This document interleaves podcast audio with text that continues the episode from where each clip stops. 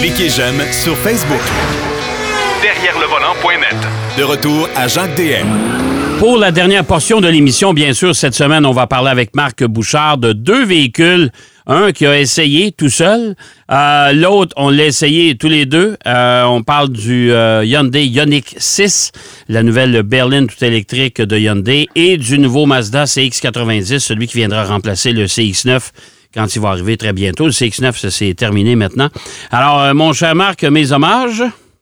Bonjour, mon cher. Mon Dieu, vous êtes solennel aujourd'hui. Ben, écoute, quand on suit l'actualité, il faut être solennel un peu parce qu'on suit par la porte en arrière aussi ce qui se passe du côté de New York. Vivement nos collègues qui sont partis au salon de l'auto. Je sais pas si je sais pas s'ils sont pris là-dedans, mais en tout cas, on verra bien. Euh, écoute, euh, Hyundai Ioniq 6, ça, ça s'est fait du côté de Vancouver. Euh, une nouvelle berline tout électrique chez Hyundai. Euh, moi, c'est maintenant connu. Je trouve ça très laid. Mais euh, ah non, je, je m'habitue toujours pas. Écoute, j'ai écouté des reportages, j'ai vu des vidéos. C'est, je suis pas capable. Je suis incapable. Euh, mais ça, c'est une question de goût. Et les goûts sont dans la nature. Alors, je respecte les goûts des autres, bien sûr. Euh, tu as eu le plaisir de l'essayer. Est-ce que la promesse faite par Hyundai des 581 km d'autonomie est atteinte? Bien, évidemment, nous, on n'a pas essayé la version à deux roues motrices. OK. Euh, parce que, comme tu le sais, dans ces lancements-là, la plupart du temps, on a quelques versions seulement. Euh, dans ce cas-ci, on avait les versions les plus haut de gamme, les Ultimate. Euh, bien sûr, ça, on n'a pas atteint à ce moment-là parce que la, techniquement, l'autonomie prévue pour le véhicule que nous, on avait était de 430 km. OK. Et quand on fait le calcul basé sur ce qu'on a fait, on fait à peu près ça, 430, 435, là, c'est ce qui était prévu. OK. Euh, à titre d'information, le 581, comme je te l'ai dit, c'est pour les deux roues motrices et ça vient d'être reconnu par Ressources naturelles Canada qui a nommé la voiture la plus éco-énergétique de sa catégorie avec une moyenne de 14,9 kWh au 100 km. OK. Bon. Mieux. Donc ça, c'est ça, c'est la bonne nouvelle. Ouais. Ceci étant dit, je sais que tu n'aimes pas le design. Ah non, moi, je Je vais peux te dire, moi- cependant, Moi, moi, je vais attendre quelque chose de plus beau qui va atteindre 581 km. Mais je peux te dire qu'à Vancouver, en tout cas, ça pogne. Parce que quand on s'est arrêté faire des photos, faire des vidéos, les gens s'arrêtaient, venaient voir la voiture, prenaient des photos. Honnêtement, j'ai rarement eu autant de personnes qui étaient piquées de curiosité vers un véhicule. Ben, ce qu'on ne Euh, sait bon, pas, c'est si elle trouve belle, là. Euh, ben, en tout cas, il y en a au moins deux qui m'ont dit qu'ils pensaient s'en commander une. Fait que Ah, j'ose espérer que c'est parce qu'ils la trouvaient cute. OK. Ouf. Euh, OK. Euh, mais il faut savoir que bon, ce, ce design-là n'a pas été fait pour le plaisir. Là. Il a été fait, comme tu l'as mentionné, pour augmenter l'aérodynamisme. On a utilisé la partie arrière qu'on appelle le boat tail. On a mis un aileron qui est inspiré des, des avions. Euh, il y a même des affaires. Honnêtement, au départ, je pensais même que la voiture était mal faite parce qu'il y a comme une espèce de joint, on dirait, entre le capot et le- l'aile comme si l'assemblage était mal fait. Mais quand tu regardes comme il faut, tu vois que c'est un pli dans le métal et que c'est fait pour laisser passer l'air. Donc, tout est vraiment pensé sur ce véhicule-là du point de vue aérodynamisme, ce qui en fait pas nécessairement une réussite esthétique. Euh, je n'étais pas obligé de l'aimer, mais du point de vue efficacité, ça fonctionne. Ça fonctionne aussi au niveau de l'espace intérieur parce que euh, ce qu'on a fait, c'est qu'on a écarté les roues le plus possible pour diminuer le porte-à-faux avant et arrière.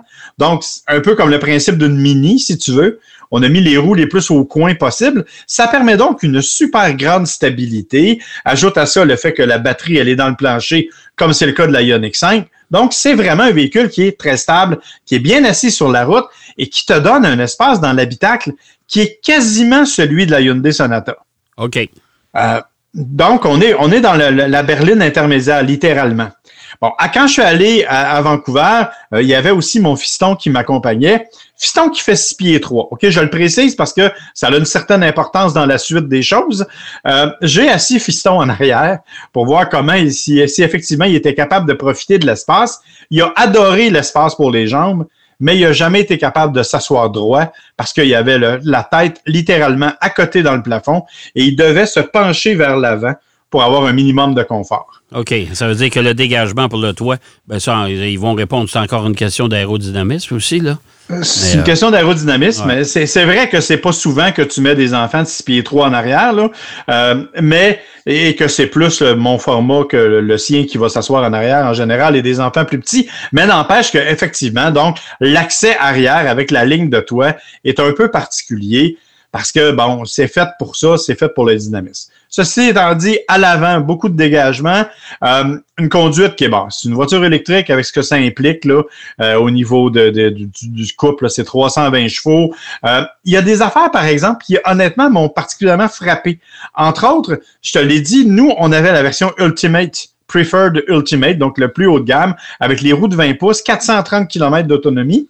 Si on avait eu la version sans les roues de 20 pouces, c'est 509 km d'autonomie. Oui. C'est 80 km de différence à cause de la grandeur des roues, entre autres. Ouais, ben ça, c'est euh, à peu près dans tous les, euh, dans tous les modèles. hein. Euh, on est allé Oui, au c'est- Nissan Aria, il y avait une différence. euh, il y a- il y avait euh, tous les véhicules électriques, il y a quand même une bonne différence entre des roues 18 et 20 pouces.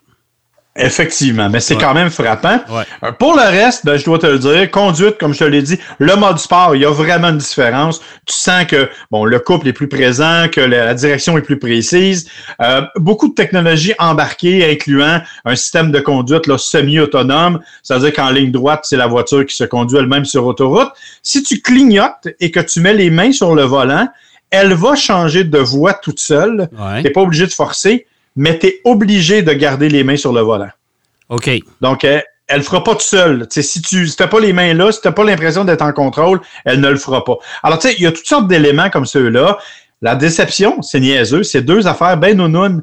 Euh, D'abord, Apple CarPlay, Android Auto, ça te prend un fil.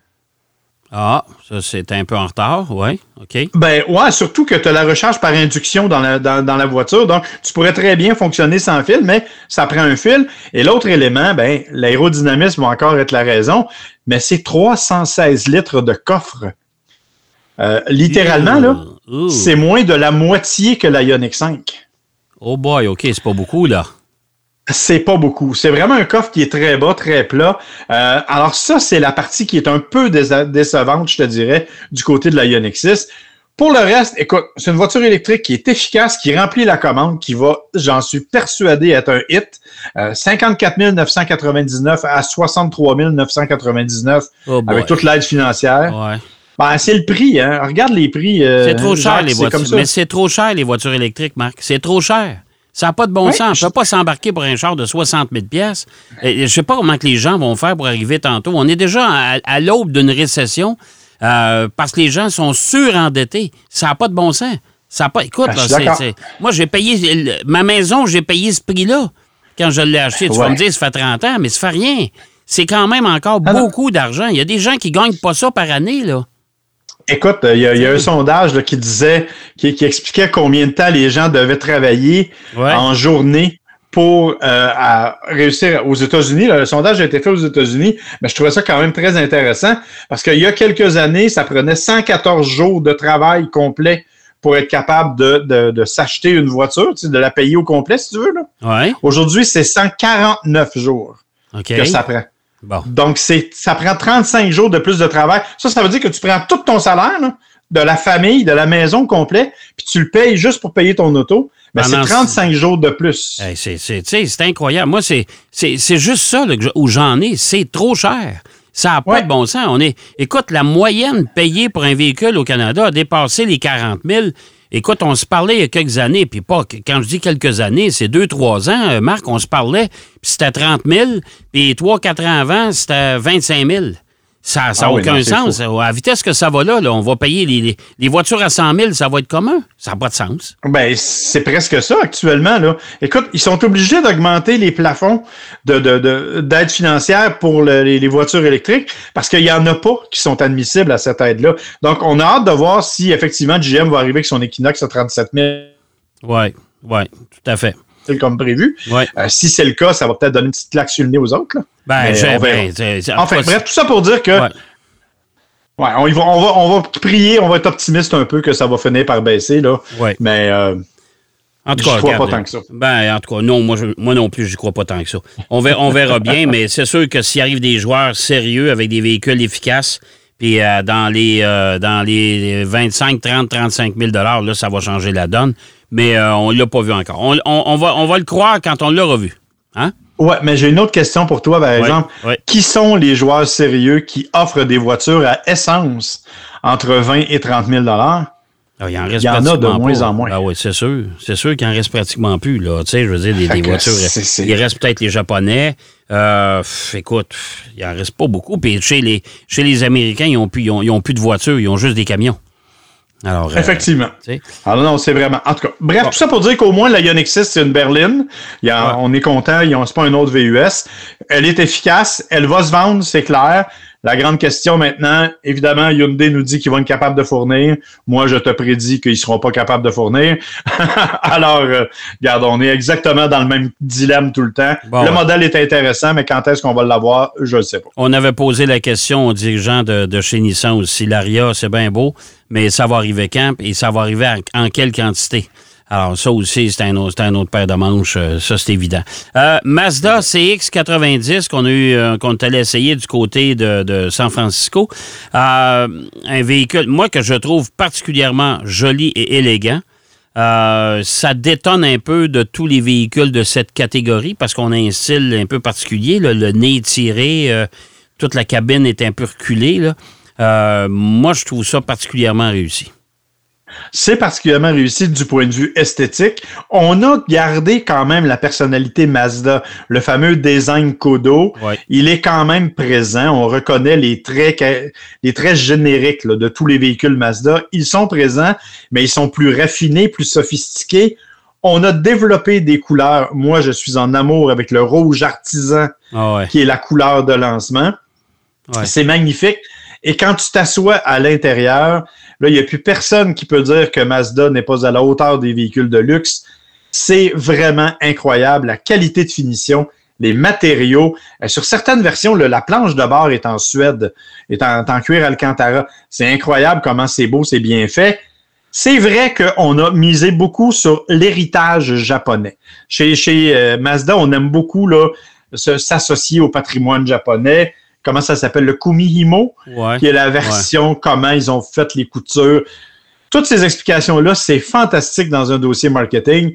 Pour le client qui rentre dans une salle de montre, il, il va s'en foutre un petit peu, Oui. mais ça donne de beaux résultats. Oui, oui, tout à fait. Tout à fait. Ça donne de beaux résultats. L'autre élément dont il faut parler, et moi, c'est ça qui me, me dépasse un peu. Mazda nous arrive avec trois moteurs, ben, deux moteurs, dont un en deux déclinaisons, si tu veux. Le premier, ben, c'est la version hybride branchable, évidemment. Celui qu'on attendait, euh, moteur qu'on connaît, le fameux moteur 2.5 litres, là, qui était dans toutes les sauces. Ouais, mais qui ont enlevé le, turbo, qui ont enlevé le turbo puis ils ont rajouté un moteur électrique. C'est ça. Ils ont rajouté un moteur électrique, 42 km d'autonomie. Ouais. Je t'avoue qu'on se serait peut-être attendu à un peu plus d'autonomie, mais c'est quand même correct, ça fait le travail. Et c'est jumelé à une transmission qui a été développée maison par Mazda. Ça, c'est particulier. Tout comme l'autre moteur, le moteur 6 cylindres. Et ça, ça me jette à terre Oui. qu'une compagnie dépense autant d'argent pour développer des moteurs à essence Ouais. au moment où tout le monde se tourne vers l'électrification. Ouais, ça, je, je suis un peu d'accord avec toi. Un moteur 3.3 litres euh, en ligne, en plus de ça, un 6 cylindres en ligne. Les Japonais ne nous ont pas habitués à ça. Euh, turbo, euh, qui consomme à peu près la même chose. Écoute, c'est 9.4 pour la, la- la version PHEV, 9.3 à 9.5 pour la version 6 cylindres. Moi, j'en reviens pas. Ils ont, quand, ils ont quand même fait un travail euh, de, de- de- de génie avec ça, avec ce moteur 6 cylindres-là, parce qu'il consomme moins que le, le- le 4 cylindres 2.5 turbo qu'il y a dans le CX9 actuel. Totalement. Et en fait, ils ont même réussi à en faire un tout petit format. Même s'il est 6 cylindres en ligne, il est plus court. On a fait une transmission qu'on a développée, comme je te l'ai dit, maison, qui elle aussi est plus courte. Ça leur a permis d'offrir plus de dégagement dans l'habitat.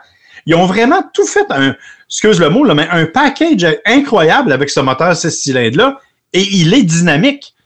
Euh, Ouais, je veux ouais. dire, malgré le fait que l'autre soit électrique et normalement, c'est avec lui que tu ressens le plus de coupe, je te dirais que moi, j'ai eu pas mal plus de plaisir avec le 6 cylindres à ressentir la conduite et la, disons, l'enthousiasme du moteur. Ouais, mais moi, de mon côté, j'ai trouvé que euh, j'avais une, une espèce de petite sensation, c'est pas énorme, là, mais une petite sensation de lourdeur avec le six cylindres, contrairement au moteur euh, 4 cylindres du PHEV. J'ai trouvé que le PHEV, le moteur était, était plus... Mais c'est sûr qu'un 4 cylindres, c'est plus rugueux, là. surtout qu'il n'y a pas de turbo. Là.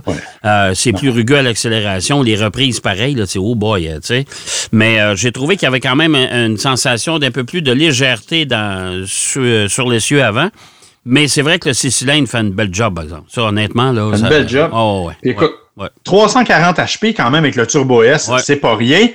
Et ce qui est le fun, c'est que quand tu le mettais en mode sport et de l'accélération, Ouais. ils ont fait vraiment un effort de sonorité Oui. pour le moteur. Ouais. Par contre, quand tu tombes dans le petit moteur 4 cylindres puis que tu fais la même chose, là, le son fait un petit peu plus canne de conserve. Ah, ben dirais. non, mais c'est un 4 cylindres, c'est évident. Là. Tu sais, un 4 cylindres, Ben oui, on, mais- on, on se réveille pas d'ennui pour rêver un moteur 4 cylindres. Là. On s'entend. Non, mais il y a quand même 323 chevaux Oui. là, quand même. C'est c'est Ouais. pas rien. Ouais. Et, et, oh, bon, il faut vous parler évidemment de l'intérieur euh, et de d'autres éléments. Tu te rappelles, on parlait beaucoup, beaucoup chez Mazda du Sky Active G, Ouais. qui était le système de contrôle vectoriel des forces G. Ouais. Donc, comment on utilisait le couple du moteur pour stabiliser. On a poussé cet élément-là plus loin avec le Kinetic Posture Control, qui est un système du même genre qui permet donc de stabiliser la voiture encore plus. Euh, on a mis toutes sortes de gadgets, dont un qui n'a jamais marché, euh, la- la- qui est supposé placer le siège pour toi quand tu lui donnes tes mensurations. Ouais. Bon, ça a l'air qu'il n'a pas tenu compte du fait Non, qu'à 5 non, ça, 7, tu vas avoir une bedaine. Euh, non, ouais, ça, ben, comme moi. Mais euh, Marc, je pense qu'on va manquer de temps pour que, parce qu'il y a bien d'autres éléments que je voulais parler. Si euh, je te disais que la semaine prochaine, on va continuer ça sur le CX5. Avec plaisir, mon cher, parce qu'il y a encore beaucoup à dire. Ouais. Et tout ça pour dire que c'est un véhicule qui va valoir la peine et qui va marquer probablement la nouvelle vague de Mazda. Oui, tout à fait. Et ça arrive chez le en concession euh, sous peu. Là. Fait que soyez pas inquiets. Et ça, on devrait en avoir quand même en quantité suffisante. Euh, merci, mon cher Marc. Un plaisir, mon cher. Et on se reparle la semaine prochaine, bien sûr. faut pas oublier non plus que Derrière le volant est présenté par les fiers transporteurs de l'Est du de transport RDL. Si ça vous intéresse de vous tenir un peu dans l'Est de la province, qui est tout à fait magnifique, soit dit en passant, les routes sont superbes, eh bien, euh, je vous invite à découvrir ce transporteur de l'Est et aller sur bondrive.ca. Euh, vous avez toutes les informations. Si une carrière de camionneur, ça vous intéresse, là, je pense que c'est l'endroit idéal. Ben, c'est déjà tout en ce qui nous concerne. J'espère que vous avez apprécié. Moi, je vous donne bien sûr rendez-vous la semaine prochaine, même heure, même poste. On a encore plein de matériel à vous livrer la semaine prochaine. En attendant, surtout, bonne route. Soyez prudents. Derrière le volant.